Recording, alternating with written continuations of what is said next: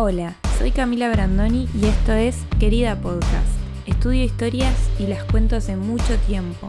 Empecé escribiendo a los seis añitos con un diario personal y me di cuenta de que nos ponemos demasiados disfraces según en qué escenario bailemos. Este espacio nace para hablar sobre qué personajes somos en cada una de esas historias. Las películas que vimos, los cuentos que nos contaron, las historias de amor que vivimos, la narrativa social que nos vio nacer, en fin, todo porque al fin y al cabo todo esto es una gran historia por donde se lo mire, ¿verdad?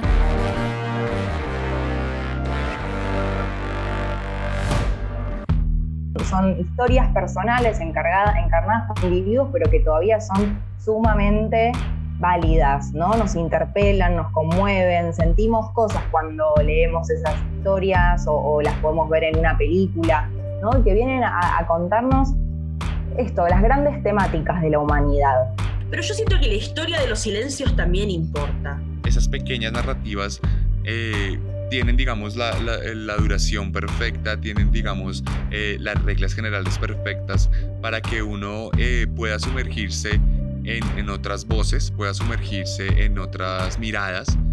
Y él está diciendo, yo no soy quien, o sea, no soy quien soy, por así decirlo, ¿no? Aprendimos sobre el amor romántico, aprendimos a amar románticamente, sobre todo eh, con el consumo de las películas de amor, de las comedias románticas.